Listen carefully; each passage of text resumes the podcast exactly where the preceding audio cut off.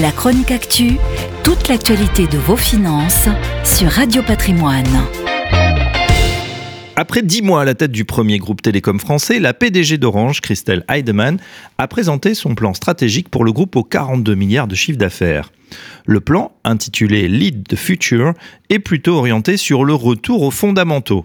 En clair, il vise à générer une valeur maximale grâce aux actifs du réseau en augmentant les prix, en réduisant les coûts et en simplifiant la structure de l'entreprise. Alors que l'industrie française des télécoms fait face à des conditions difficiles, la nouvelle PDG espère atteindre un taux de croissance entre 2 et 4% et 4 milliards d'euros de cash flow organique d'ici 2025. Pour atteindre ces objectifs, Heidemann prévoit de recentrer le groupe sur son cœur de métier, les réseaux télécoms, la cyberdéfense et les services aux entreprises. La diversification dans la banque, Orange Bank, et les contenus, vente d'OCS, deux activités en perte, va être ralentie. Le groupe va désormais se concentrer sur sa position de pionnier de la fibre et de la 5G.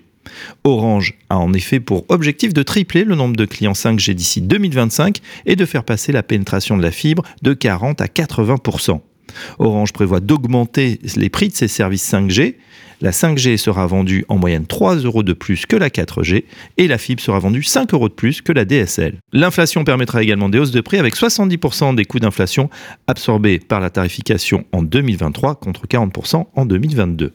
Le groupe souhaite également une augmentation du prix de gros de l'accès à son réseau de cuivre, actuellement tarifé à 9 euros par ligne. Cependant, les revenus de ce réseau devraient chuter de 1 milliard d'euros en 2025, la fibre remplaçant définitivement le cuivre. Pour réduire les coûts, Orange vise à économiser 600 millions d'euros en se concentrant sur les inefficacités cachées au sein de l'entreprise. L'objectif est que les coûts nets tombent à 11,2 milliards d'euros d'ici 2025.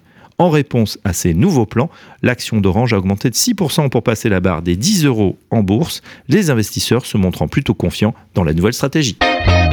La chronique actu, toute l'actualité de vos finances sur Radio Patrimoine.